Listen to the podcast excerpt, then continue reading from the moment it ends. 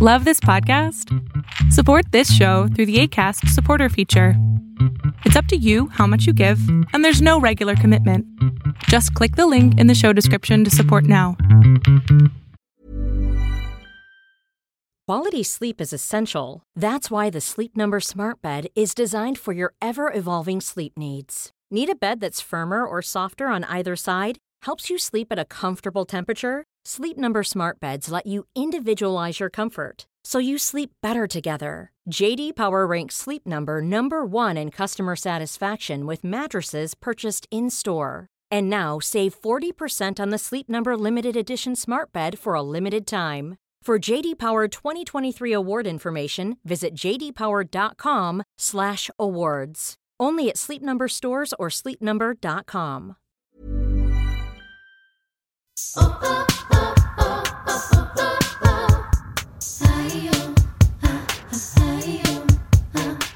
Hola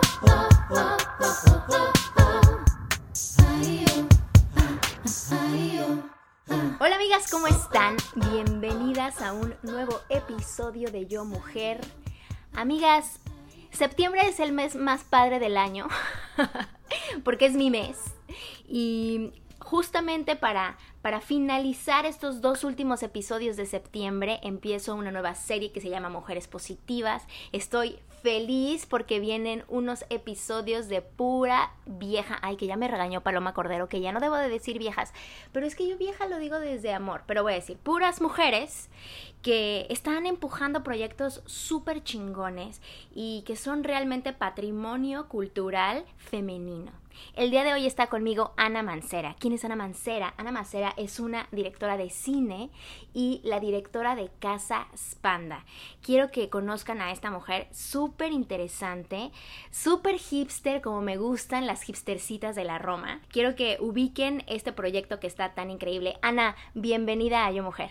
Muchísimas gracias Gina, muchísimas gracias por invitarme y por abrir el espacio para hablar de estos temas me hace tan importante que nos estés impulsando las mujeres y pues nada, honrada de estar aquí. Oye, Ana, a ver, vámonos por partes. ¿Cuántos años tienes, Ana? 29. Ana es bebé. ¿Cuántos tienes? 33. No, también, también, tampoco, tampoco tan lejos, tampoco tan lejos. Oye, Ana, pero a ver, espérame, es que, ¿cómo incursionaste tú en el mundo del cine? A mí me encanta conocer a, directoras de cine porque siento que en nuestra industria en particular es una onda, es una onda empujar proyectos de puras mujeres. Yo en, en a, a tono personal tengo una serie de televisión y mi sueño es que se produzca con puras mujeres. se me hace como súper padre tener un crew solamente femenino. Pero el, hace dos años que estaba tratando de, de empujar este proyecto, no manches, me di cuenta lo cañón que es que solamente estén mujeres. De entrada porque hay pocas. Y luego las que hay, eh, que son muy, muy, muy buenas, pues están metidas en diferentes proyectos, ¿no? Entonces, como que dije, ¿por qué no hay tantas mujeres? ¿Qué me puedes decir al respecto de eso? Pues yo por alguna razón siempre me, me rodeo de mujeres. Entonces, yo siempre como que creo que cuando fluyes y y estás en una vibración, em, empiezas a atraer a gente que está igual en la misma vibración que tú, ¿no? A tu vida. Entonces, como que por, por etapas diferentes de mi vida, pues me he rodeado de mujeres increíbles, en cada una en diferentes etapas, ¿no? O sea, tengo mi grupo de, de, amigas desde la escuela, mi grupo de amigas ya más de la universidad o amigas actrices con las que ahorita estoy conectando muchísimo. Y generalmente es muy interesante porque las amistades, las relaciones entre mujeres pues pueden ser tan, tan íntimas como también tan creativas, ¿no? Entonces te, te, puedes alimentar creativamente y en un espacio muy seguro y creo que una y como que despierta el potencial de la otra y es una relación, pues, las relaciones entre mujeres creo que son como que se exponencian y es algo increíble. ¿Y siempre has trabajado con puras chicas? O sea, ¿siempre ha sido ese como tu, tu foco? No, no necesariamente, no necesariamente, pero como que es algo que sin querer se da, este, que me rodeo mucho de chicas, sobre todo me inspiro mucho de chicas, eh, ¿no? Eh, para escribir, me inspiro, me inspiro mucho de mis amigas o de las historias de mujeres chingonas que veo en mi alrededor, pero a la hora de trabajar, eh, el crew que tú planteas suena increíble. Pero nunca me ha tocado. es lo que te digo, o sea, como que yo quería de hasta la chica de Gaffer, o sea, yo quería toda la gente, ¿no? La verdad siempre he sido como muy muy romántica en algunas cosas que, que me imagino. El proyecto, mi proyecto es un proyecto extra femenino, entonces siento que lejos de ser feminista, es una visión súper abundante y súper creativa, ¿no? Es súper artsy y súper afuera de la caja, ¿no? Entonces también desde ahí quería que pues todo el crew estuviera como que enfocado en esta onda tan creativa, ¿no? Y no lo logré, quizá lo que me faltó fue tiempo, no tanto este que no hubiera el personal adecuado o encontrar a la gente, ¿no? Eh, justamente ayer platicaba con una amiga de cuando eres emprendedora o cuando tú tienes tu propio proyecto, sea el que sea, siempre hay un buen de como que de dudas, ¿no? A lo largo del proyecto. Y creo que algo que me pasaba a mí en aquel entonces, que apenas estaba como que incursionando en la industria de, de la televisión como productor, y como creativo, porque pues yo siempre actriz del otro lado de la cámara, ¿no? Y después dije, no, quiero, yo escribo bastante, entonces dije, quiero producir mis propios contenidos y hacerlo. Básicamente lo que me pasaba es que la gente de la que yo me rodeaba, pues era gente como con mucha experiencia y gente súper linda pero pues la mayoría era hombres. La verdad es que no, no tenía un acceso de una productora chica que llevara como que tantos años o, o alguien, eh, mujer que fuera más o menos de mi edad, que ya tuviera colocadas tres o cuatro pelis en algún festival, ya sabes, como que sí había, pero estaba a lo mejor en mi círculo en ese momento no, no cercano. Entonces como que siempre me, guiaba por la visión de un chico, ¿no? Porque decía, bueno, pues es que él ya sabe o él ya, ya tiene todas las respuestas, ¿no? Y creo que a lo largo del camino y ahora que estoy aquí viviendo en Los Ángeles y que tengo la oportunidad de sentarme del otro lado y, y simple y sencillamente trabajar como productor ejecutivo, escribiendo en Writer's Room, digo, no manches, lo que me faltó fue tiempo, o sea, tiempo de, de poder como que, lo que dices tú, que mi energía atrajera a estas mujeres que yo quiero atraer, ¿no? Y parte de los esfuerzos que hago con este proyecto, pues es eso, o sea, también traer a la luz eh, gente súper, súper emprendedora y visiones muy, muy distintas, ¿no? De toda la experiencia que tú tienes en cine, ¿qué crees que es lo que más le conviene a alguna chica? Por ejemplo, si hay alguna chica que nos esté escuchando y que se muere por ser directora de cine, pero es que no sabe ni por dónde empezar. ¿Qué es lo que tú recomiendas o cuál ha sido como tu propia experiencia? Es curioso, curioso lo que dices, porque justo los, a mí también, yo estudié cine en la escuela de cine, bueno, en la Ibero, en la Universidad Iberoamericana aquí en la Ciudad de México, y todos mis maestros eran hombres, ¿no? Mis maestros de cine. Entonces, pues salí de la escuela aprendiendo mucho sobre la técnica y mucho sobre, pues como el lenguaje y muchas referencias y, y filmando muchos cortos, pero realmente no aprendí nada sobre cómo dirigirme a los actores y cómo hablar con un actor y cómo tener esa sensibilidad. Y ese como que para los directores siempre es un universo aparte, ¿no? Y entonces siempre se excusan los directores en, al menos en mi experiencia, lo que he visto en, es un mal actor, no me dio lo que necesitaba, ¿no? Y, y pues para mí eso fue algo con lo que no resoné para nada y sentía que no es que sea un mal actor, sino que simplemente no estás como director sabiendo pedir lo que necesitas, ¿no?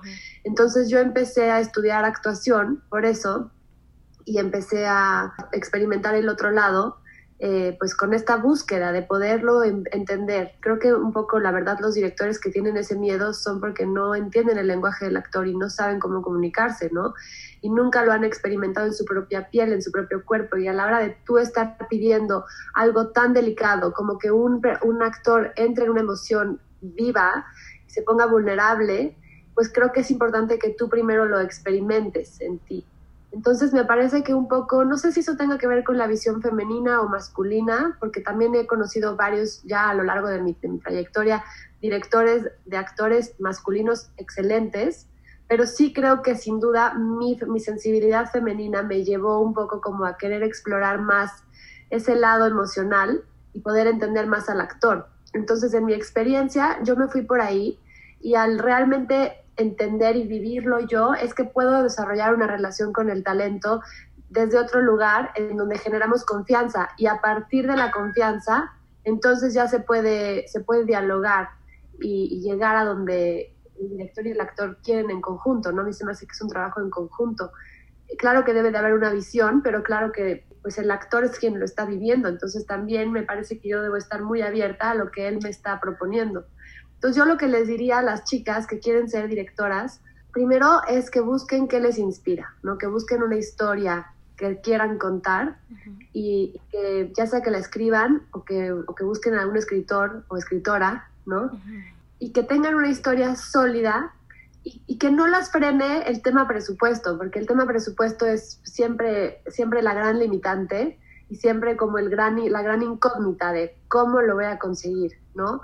Y yo creo que, que es importante resolver con lo que tienes a la mano. Y entonces yo empecé así, yo empecé resolviendo, mi primera película la hice toda en una locación este, con tres actores, justo uno de ellos Adriana Llabrés, que mm. platicábamos de ella. Entonces es un poco como resolver con lo que hay, ¿no? O sea, si solo tienes un iPhone, pues no te, no te limites, filma con un iPhone. Hay una plática de, que me encanta del Festival de South by Southwest, de, unos directores que se llaman los hermanos Dardenne, que dicen justo eso, que dicen, no te limites a filmar.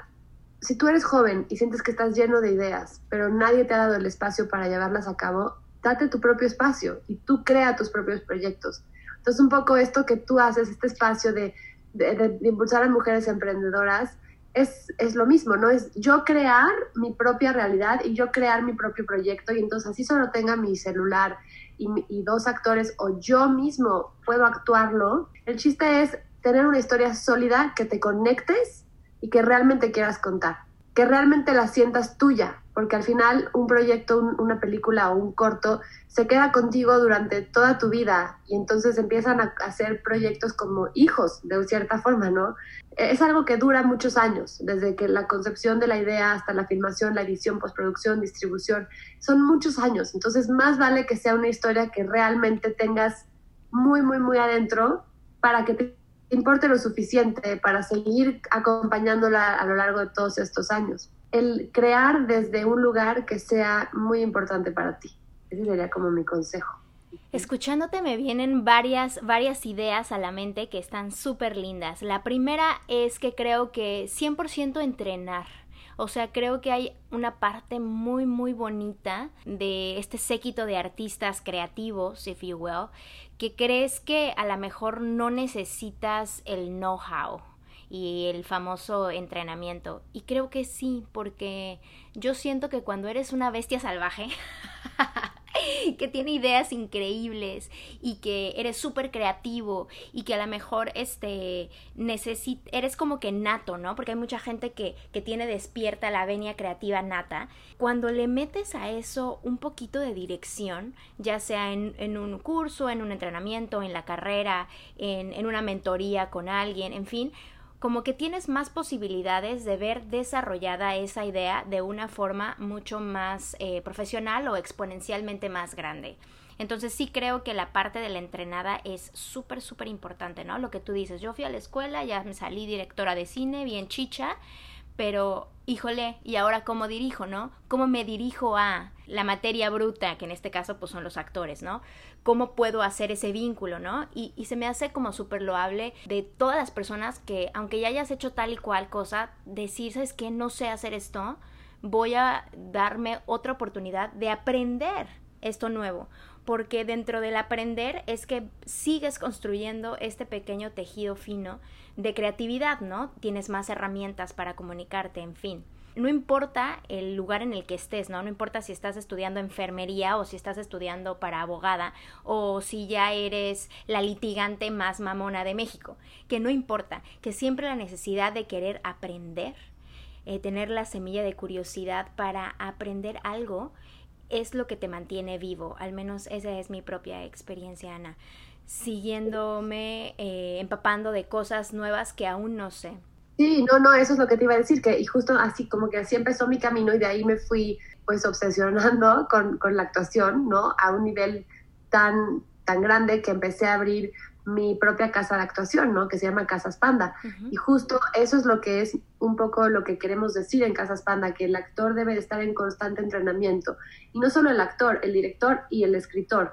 Eh, principalmente los actores, pero creo que los directores, escritores y actores estamos todos moviéndonos en el mismo terreno, que estamos todos hablando del comportamiento del ser humano, ¿no? Y hablando de, de las emociones del ser humano, del conflicto del ser humano. Entonces creo que es muy importante que todos entendamos el mismo lenguaje y sepamos de dónde vienen. Y entonces yo siempre invito a directores y a escritores a tomar los talleres justo por, eso, para que puedan sentir en su piel realmente el cuerpo del, actor, el cuerpo del personaje, perdón, y que puedan entonces encontrar las posibilidades como un universo mucho más infinito. Es súper interesante también. Yo una de las razones por las cuales siempre he escrito es que como actriz, y ya esto te lo, te lo platico aquí en corto, siempre me sentí limitada, Ana. Como que yo soy súper creativa y súper propositiva, muy hecha para adelante. Y como que de repente tenías como que un script y, y entonces pues bueno, de entrada ya quedarte en el, en el proyecto, ¿no? Que ya esos son otros 20 pesos, pero digamos que ya te quedaste. Tú eres lo que están buscando.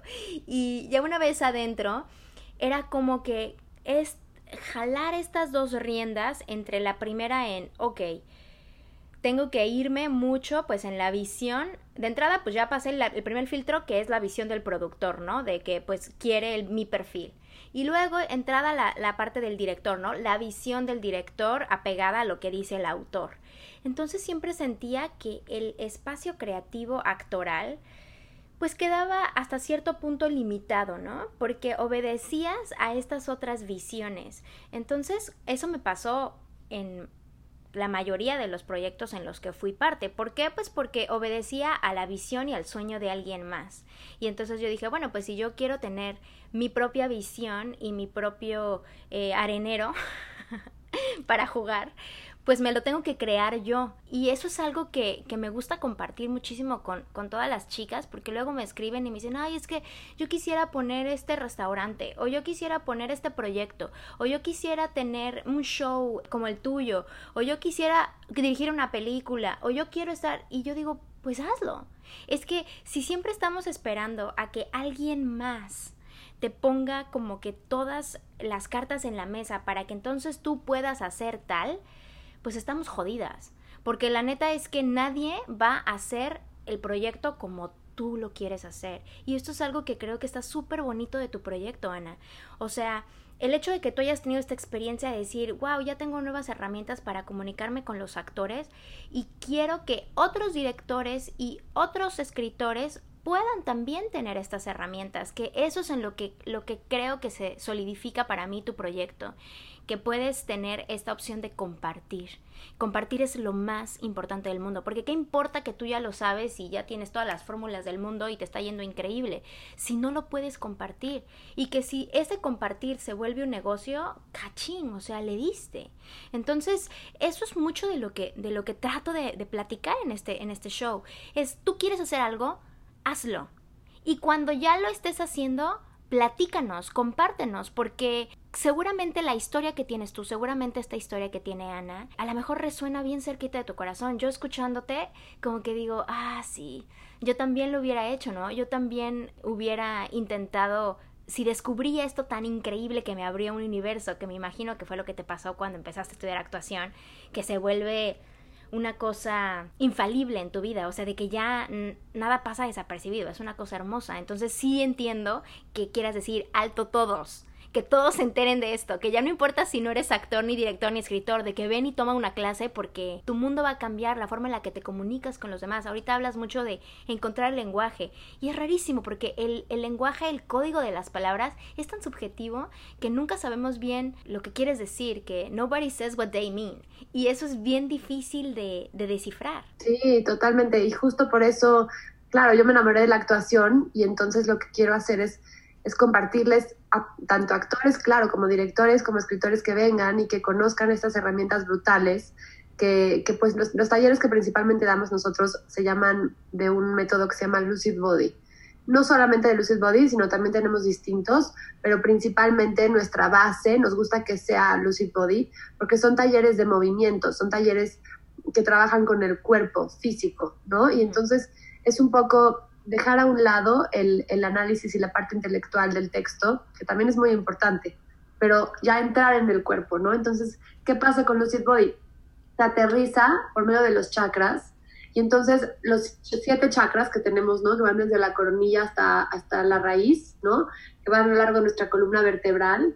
Y estos siete chakras, que son siete centros energéticos, empezamos a explorarlos en todas sus posibilidades. Entonces imaginemos que cada uno de estos centros viaja en dos direcciones, una hacia afuera y otra hacia adentro, ¿no? Entonces imagínate, si tu cuarto chakra, que es el corazón, viaja hacia afuera, entonces estás muy abierto, estás muy, muy disponible, estás muy vulnerable, puedes dar amor, puedes conectarte con esa, ese sentimiento de, jugueteo que, que ya tienen los niños, ¿no? Puedes observar la belleza del mundo, puedes matarte de risa, disfrutar un día de campo, ¿no? Como que observar pues la belleza del día, pero si lo tienes hacia adentro y lo tienes implosivo, la energía va hacia la otra dirección y entonces existe como este, este sentimiento de dolor, de un corazón roto, ¿no? De tristeza, pues de ganas de retraerse, de estar solo, de estar con uno mismo. Y ahorita te lo puse en el ejemplo del corazón, pero así están todos y cada uno de los chakras, ¿no? Desde el primero hasta el séptimo. Entonces empezamos a explorar las diferentes posibilidades que nos dan nuestros centros energéticos y cómo solo al accesar ese centro específico puedes encontrar un lenguaje en tu cuerpo y una forma de estar físicamente y, y, una, y un rango, ¿no? Y entonces, por ejemplo, el segundo chakra, que es el chakra que está abajo del ombligo, que es el chakra de la creatividad, de la sexualidad, está la energía hacia afuera, es eso, ¿no? Estás en contacto con tu creatividad, con tu sexualidad, con las, no solamente es sexual, sino también es donde vive el poder femenino, un poco como la creatividad, el poder de dar vida de la mujer, ¿no? Donde está la matriz. También es un chakra que te conecta mucho con el cómo está el otro, cómo se siente el otro, como la capacidad de ver a los demás, de sentir a los demás, de escuchar, ¿no? Eso sí lo tienes hacia afuera, pero si lo tienes hacia adentro, entonces a lo mejor hay una cierta vergüenza, no, te gustaría a ti ser vista, no te gustaría a ti, a lo mejor aquí vive una víctima de abuso o alguien que le cuesta mucho trabajo estar en su propio cuerpo. Entonces empiezas a encontrar qué tipos de arquetipos viven en cada uno de los extremos. Por ejemplo, If you're struggling to lose weight, you've probably heard about weight loss medications like Wigovi or Zepbound, and you might be wondering if they're right for you. Meet PlushCare a leading telehealth provider with doctors who are there for you day and night to partner with you in your weight loss journey. If you qualify, they can safely prescribe you medication from the comfort of your own home. To get started, visit plushcare.com slash weight loss. That's plushcare.com slash weight loss. plushcare.com slash weight loss. En este segundo chakra explosivo puede vivir o una madre, o un artista, o una prostituta. ¿Entiendes? O un don Juan, ¿no? Y en el implosivo puede vivir lo que te decía, una víctima, puede vivir nada más una niña penosa, alguien que le da miedo eh, ser vista. Entonces empezamos a entender qué tipo de personajes viven en qué tipo de centros energéticos y entonces tú puedes diagnosticar tus personajes y puedes entender, ah, pues mi personaje tiene el sexto chakra en explosión, el cuarto chakra en implosión, el segundo chakra en explosión y generalmente escoges tres y esos tres te vas dando capas. Uno es, es la capa que muestras a todo el mundo, la, cómo te presentas ante, el, ante los demás, ¿no? Por ejemplo, si tú entras en un cuarto lleno de gente, imaginemos una fiesta, llegas a una fiesta, quedaste con tu amigo y tu amigo no llegó, y tú llegaste sola y no conoces a nadie. ¿Y qué es lo que haces? ¿Cómo te comportas? ¿Qué muestras de ti a puros desconocidos? ¿no? A lo mejor alguien inmediatamente se pone a hablar con el de al lado y hace amigos inmediatamente. A lo mejor alguien es más penoso y se va a la barra y se queda en su celular. A lo mejor alguien necesita que lo validen desde sus ideas, entonces este, empieza a hablar de lo inteligente que es, ¿no? O, de todos los conocimientos que tiene. Y, a lo mejor el tercer chakra, que es el del ego, alguien que, que no quiere ser visto, a lo mejor se va. El tercer chakra puede ser igual en dos direcciones como todos. Si estás hacia afuera, es mucha, mucha presencia, mucha relación contigo mismo de autoestima, de poder saber lo que vales, de estar en un cuarto y llenar el cuarto con tu espacio, ¿no? Como que aquí vive el ego, pero si viene hacia el otro lado, entonces no, no valgo nada, no sé lo que valgo y me da vergüenza. Entonces imaginemos a alguien así, pues se va a su casa, no quiere seguir en la fiesta. Esta sería como la máscara, la capa que pones hacia el mundo exterior, que se llama la persona, la máscara. Luego está la sombra, que es otra capa que también vive en un chakra, que también lo puedes encontrar en un chakra, ¿no? Que es la, la sombra es lo que no te gustaría que nadie viera de ti, pero que está muy vivo, ¿no? Por ejemplo, estás en tu casa sola, encerrada, y, y, nadie está contigo, ¿y qué haces, no? Y eso que si alguien entra y te ve, dices, no me gustaría, a lo mejor eres alguien que comes compulsivamente, o a lo mejor eres un flojazo y no te quieres mover, pero ante el mundo le muestras como esta persona de yo trabajo todos los días, pero a lo mejor solo en tu casa dices, hoy no hago nada, ¿no? Este, o a lo mejor esta, esta parte tuya que a lo mejor está más enojada y que es más, y que no la dejas salir al público. Entonces es la sombra, que no necesariamente es un lugar oscuro, ¿no? O sea, pero, pero sí es un lugar que no te gusta mostrar. Y luego la última capa, que es una capa muy, muy, muy, mucho más escondida, mucho más vulnerable, casi siempre vive en el corazón, es la capa de la necesidad del niño. Es una frase, casi siempre es una frase. Entonces, cuando te vas a tu niño de 8 años y encuentras una frase que este niño decía, por ejemplo, esta frase puede ser, no me dejes, o puede ser, juega conmigo, o puede ser, aquí estoy, cualquier frase que, que tú sientas y es como esta parte más, más, más verdadera del personaje, más verdadera, que está cubierta por estas otras dos capas, ¿no? Por la sombra y por la persona. Entonces empiezas a diagnosticar a tus personajes de esta forma y no solo eso, sino que los empiezas a vivir en tu cuerpo físico, empiezas a probarlos en ti. Entonces te paras, el, el trabajo como es físico es en ropa de ejercicio, es este, hacemos un poquito de yoga como para calentar el cuerpo y empezar a soltar, ¿no? Y de ahí empiezas a, conectar con estas energías y de ahí las empiezas a combinar y entonces empezamos a, generar personajes complejos como somos los seres humanos. Entonces me parece que es un método súper, súper, súper potente que, que, realmente ayuda al actor y al director a tener un, un, lenguaje y una comunicación en común para poder accesar de forma inmediata extremos de los personajes, ¿no? Entonces, claro, que a la hora que yo descubrí este método dije, lo tengo que compartir y lo tengo que, llevar a México, porque este método solo existía en Nueva York y en Los Ángeles. Nada, y entonces por eso me inspiré y traje Lucid Body a México y pues ya llevamos como tres años y, de ahí, como te decía, de Lucid Body es la base y de ahí parte varias otras técnicas de actuación que, que hacemos también en Casas Panda, pero que la base es Lucid Body, en donde exploramos el cuerpo. Oye, Ana, y una pregunta, o sea, esto está espectacular, ¿no? Pero, por ejemplo, si tú eres un actor profesional, pues me queda claro que tienes que tomar uno de, tus cursos y lo creo. O sea, creo que tal cual Stanislavski, un actor se prepara y, y, creo que tu casa es la casa más sólida para entrenar como actor profesional, 100%. Pero si yo todavía, o digamos, si hay alguna chica que nos escucha que todavía está en la prepa o está en la universidad y todavía pues realmente no está enfocada a una carrera actoral profesional, por así decirlo, pero pues está buscándole por aquí por allá, o sea, ¿pueden tomar tus cursos o no? Solamente son para actores profesionales. No, no, no, tenemos, tenemos cursos tanto para actores profesionales como para actores en formación, justo, o gente que tiene interés en actuación, que no es actor, también es bienvenido. Entonces ahí estamos abiertos a todo tipo de, personas con intereses de, tanto profundizar en su actuación como aprender desde cero como solo darse un clavadito para entender, porque al final también es un trabajo muy, muy, muy catártico, muy terapéutico, no es terapia, pero sí es terapéutico, muy liberador. Entonces yo he tenido amigas que les platico del taller y me dicen, voy a entrar solo como para explorar, explorarme. Pero en ese sentido lo dividimos un poco los, los grupos en niveles, entonces tenemos niveles avanzados para actores ya con un cierto nivel de experiencia y actores y clases más básicas no quiere decir que como actor profesional no puedas tomar una de las clases básicas. De hecho, te invitamos a, tomarlas porque creemos que, como profesional, de pronto a veces regresar a las bases es muy importante, regresar como a la tierra, donde están los cimientos, ¿no? A, construir desde abajo. A veces ya estás tan encarrilado en la chamba y otro proyecto y otro proyecto que no te abres el espacio para entrar a un curso a repasar las bases. Entonces, invitamos también a los actores profesionales a que ellos tomen o una clase más avanzada o una clase más básica.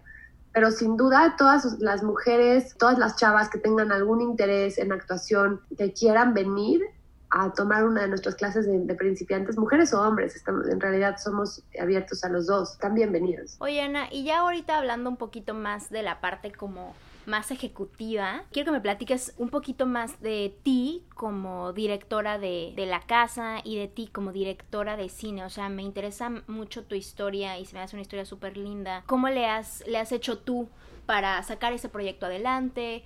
Eh, y para seguir como que avanzando en, en estos diferentes cortos o, o, pelis o comerciales que estás dirigiendo? Sí, pues mi primer cortometraje así grande, grande, como con una producción importante. Se llama Tratando a Lola y fue mi proyecto de tesis. ahorita lo puedes encontrar en Filming Latino. Es una historia que yo amo, de verdad. La hice con todo mi corazón la actriz principal además es mi mejor amiga, entonces no hay mejor forma de trabajar en el mundo que con alguien tan cercano a ti, ¿no?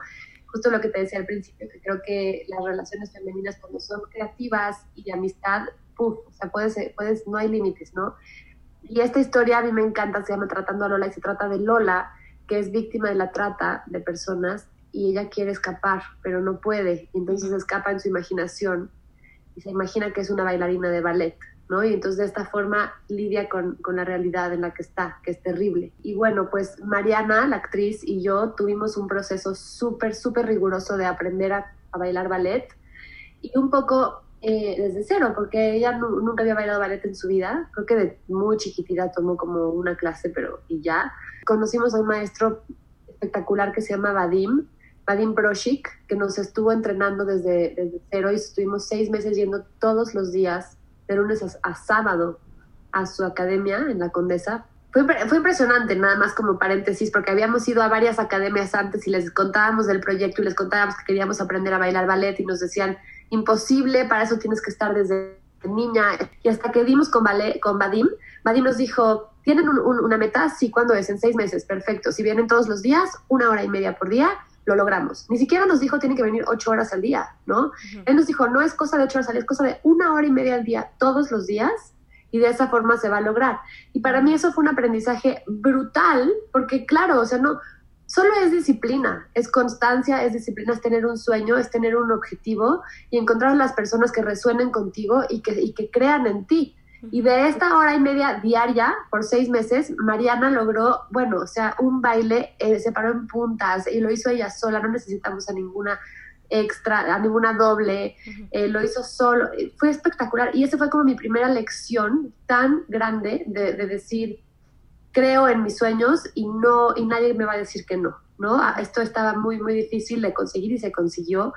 Y algo que yo hice fue meterme a las clases con ella y yo tomé el ballet con ella todos los días para que ella se sintiera apoyada por mí y para que sintiera pues lo importante que era para mí esta historia. Y entonces de esa forma, yo al, yo transmitírselo, ella pues se lo tomó con esa seriedad. Y entonces ya no faltaba a las clases, bueno, más bien nunca se cuestionó en faltar porque yo también estaba ahí, ¿sabes? Y era nuestro proyecto juntas y, y fue pues tan importante para las dos que se logró el resultado que, que se ve, ¿no? Entonces, las invito a verlo porque está, está increíble. Está lo voy a ver. Nunca lo he, visto, lo voy a ver. Tratando a Lola. ah, órale. Tratando a Lola y en inglés es Lola Still Dances. Ok. Y ya, y entonces de ahí como que fue mi primera gran lección. Y después yo escribí una película que se llama Park Newport, que es, es una historia autobiográfica mía de cuando yo tengo 13 años. Y es un coming of age de cuando yo tenía 13 años y lo único que me importaba en la vida eran mi, mi, novio y mis amigas y yo tenía un noviecito de mi misma edad y, era lo más importante. Y, este, y yo me quería ir con mis amigas a pasar el verano a Acapulco y eso era lo único que me importaba. Este, y mi papá me obliga a ir a pasar el verano con mi mamá a California, a, Newport Beach en Orange County. Y entonces es, es como este, este coming of age de esta niña que se enfrenta a su realidad con su familia que estaba evitando y nos damos cuenta que al final la mamá tiene como una situación psiquiátrica y que es bipolar. Empezamos como a entender los dramas de la, de la familia con la niña y cómo la niña crece. Entonces yo escribí esta, esta historia autobiográfica pues porque viene desde mi corazón, o sea, es lo más honesto que hay, ¿no? Y, y al yo abrirme de esta forma, pues más bien como que venía escribiendo, salí de la universidad tratando a Lola y de ahí me, empecé a, me empezaban a contratar para escribir una película por encargo, otra por encargo por acá, una serie por encargo. Y en estas escrituras por encargo yo me daba cuenta que no estaba cumpliendo mi potencial, ¿no? que estaba como atorada, no me sentía feliz, me sentía pues me, me, gusta mucho escribir, pero me sentía como que no estaba realmente hablando de lo que me importaba, ¿no? que es lo que les decía hace rato. Y entonces, hasta que escribí esta historia que vino desde un lugar tan importante, pues realmente como que mi carrera empezó a tomar sentido. Y obviamente esta película pues es muy cara de producir porque se produce, se firma en Estados Unidos, se firma en México y pues es, es muy cara. Hay seis niños actores y es como más ambiciosa. En ese sentido, me di cuenta que tenía que empezar con otra película, con un proyecto intermedio entre Lola y, Newport, un proyecto intermedio que fuera como mi siguiente paso. Y justo en este mismo mindset de pues crear tu propia oportunidad, ¿no? Porque yo llegaba con productores y les mandaba millón y me decían, pero ¿qué has hecho? Yo no, pues es una ópera prima y me decían, es que es muy difícil levantar la ópera prima, ¿no?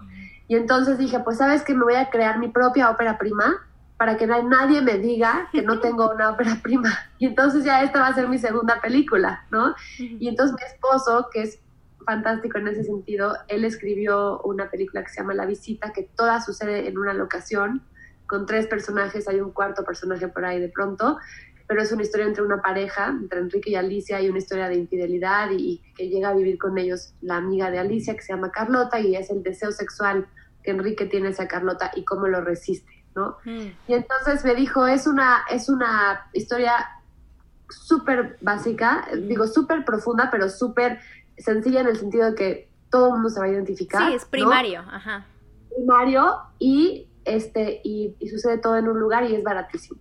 Y entonces la filmamos entre él y yo con nuestros amigos actores, literal, ¿no? Y, y pues así que no dejamos que nadie nos dijera que no otra vez y la hicimos con lo que había y un amigo nos prestó su depa y él se salió de su depa a vivir con sus papás para que estuviéramos ahí dos semanas. O sea, todo pura buena onda y gente súper chida que al final creyó en el proyecto y que nos apoyó, ¿no? Y entonces así hicimos la visita y hoy la visita ya se terminó y estamos este, planeando el estreno para el próximo año. Y gracias a la visita es que hoy en día ya pues ya tengo una primera película y con eso empecé a moverme para mi segunda película. Y hoy ya metimos la carpeta al Eficine para mi segunda película, ¿no? Esta historia, esta historia que te conté.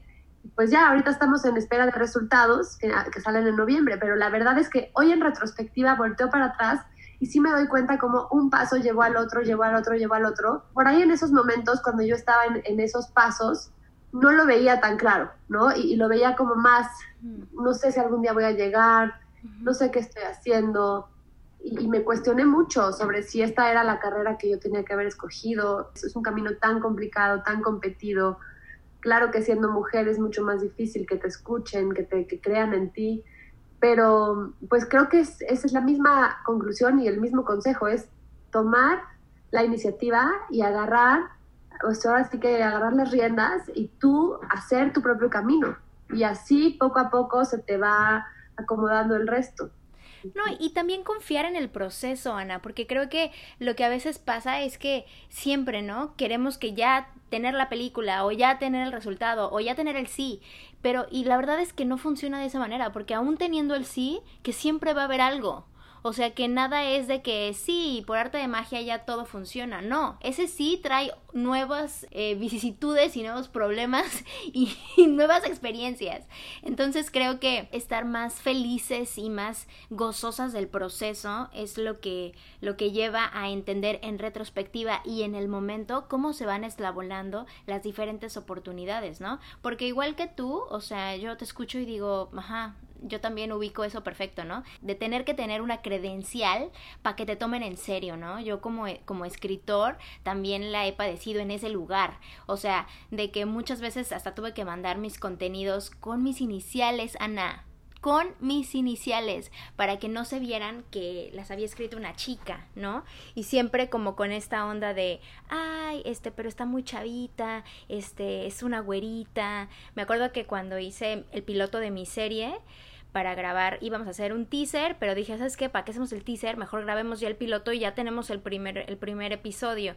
Y no importa si lo tenemos que volver a hacer, como que yo dije, a ver, hay gente que se paga maestrías en Londres y así, cosas alocadas, pues yo me voy a pagar mi piloto, ya, así. O sea, lo voy a hacer a, pues sí, como en, en físico, ¿no? Me acuerdo que haciéndolo, no sé, como girl boss y decirle a la gente lo que tiene que hacer y cómo lo tiene que hacer y que confíen en ti, sí hay una resistencia interesante, ¿no?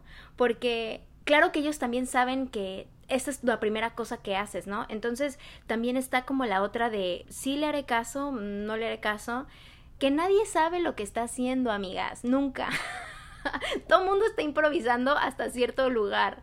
Y entonces creo que también cuando, cuando ubicas que todos están aprendiendo también, todos también están aprendiendo a comunicarse contigo, a, tomarte en serio, creo que es mucho más fácil que puedas fluir sin estar eh, insegura todo el tiempo, ¿no? Entonces, eh, eso es lo que creo que, que me ha enseñado a hacer las cosas y, y, lo escucho bien, bien cerquita en tu historia, Ana y me encanta, siento que te va a ir chingón en la visita, la voy a ver. Eh, estoy súper contenta de coincidir finalmente, tenemos varias amigas en común que nos habían dicho, please, por favor, con... ustedes deberían de conocerse, pero así, así es la vida, el timing lo es todo, esta ha sido la mejor forma de conocerte, me encanta tu historia, me encanta tu proyecto, neta Güey, gracias por venir al show, gracias por platicarme de Lucid Body. Por ahí, amigas, si a ustedes les interesó este, este taller que tiene Ana en Casa Espanda, eh, Ana, platícame un poco lo que va a pasar ahora en octubre para ver qué, qué, posibilidades hay y sobre todo con estas restricciones de COVID, cómo están los talleres. Sí, claro, eh, pues los talleres ahorita estamos haciéndolos casi todos por Zoom y tenemos dos talleres espectaculares de nuestro maestro queridísimo Kennedy Brown que justo él está basado en Los Ángeles, entonces lo deberías de conocer en algún momento, Gina. este, pero el, el, primero es un taller de voz que va a ser tres días, el 2, 3 y 4 de octubre, de 10 a.m. a 2 p.m. Es un taller avanzado, pero es un taller intensivo de tres días. Y después tenemos otro taller que es el de Lucid Body, extenso, que dura cuatro semanas y ese va de octubre 20 a noviembre 19. Este, entonces esas son dos horas a la semana durante cinco semanas. Es un taller mucho más extenso. Y por último, también tenemos una clase suelta que tenemos cada último domingo de mes para, para todos aquellos que quieren conocer Lucid Body, pero que no tienen mucho tiempo o que no están muy seguros si meterse al taller largo, porque por ahí no están convencidos o es una inversión un poco más fuerte. Entonces tenemos el último domingo de cada mes una clase que se llama Un vistazo a Lucid Body que solo dura una hora y media y la da nuestra maestra Shayna Friedman, que está basada en Nueva York. También es por Zoom. Estos tres cursos son por Zoom y el chiste un poco es que, que, lo hagan desde sus casas, que tengan un cuarto privado, que traigan ropa de ejercicio, que tengan un mat de yoga o un tapetito que les pueda funcionar para estirarse al principio de la clase, etcétera. Y de ahí, pues, la dinámica es muy padre porque nos hacemos un grupo, aunque estamos por Zoom y estamos a distancia, se han logrado unas conexiones, no sabes lo profundas, de verdad, nos hemos sentido en grupo increíble. Pues los invito a que tengan ese acercamiento a cualquiera de, las, de los tres talleres. Ahí en la página casaspanda.com está toda la información y ahí se pueden inscribir también. Y los planes de pago son súper flexibles, sobre todo por tiempos pandemia tenemos políticas como de paga lo que puedas y, así. Entonces, pues ahí, ahí les, explica todo en la página. Oye, Ana, también, ¿cómo te podemos encontrar en Instagram o Facebook o solamente en la página? No, en Instagram como arroba casa.spanda, de hecho ahí también publicamos todo y por DM también nos pueden mandar mensajito o lo que quieran. Buenísimo, pues ya lo saben, amigas. Qué, qué gozo tenerte, Ana. Gracias por venir a Yo Mujer.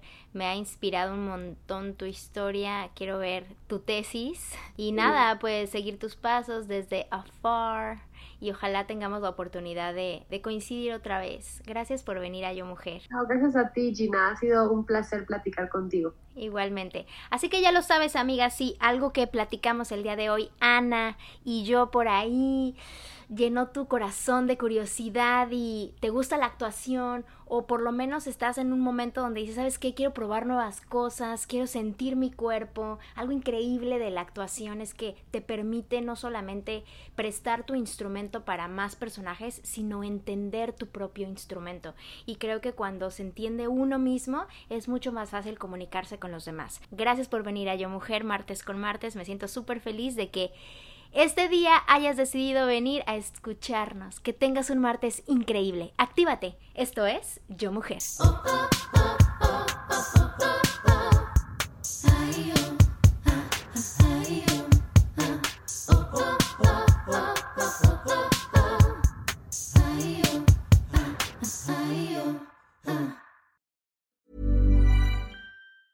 Normally, being a little extra can be a bit much, but when it comes to healthcare, it pays to be extra. And United Healthcare makes it easy with Health Protector Guard fixed indemnity insurance plans. Underwritten by Golden Rule Insurance Company, they supplement your primary plan, helping you manage out of pocket costs without the usual requirements and restrictions like deductibles and enrollment periods. So when it comes to covering your medical bills, you can feel good about being a little extra. Visit uh1.com to find the Health Protector Guard plan for you.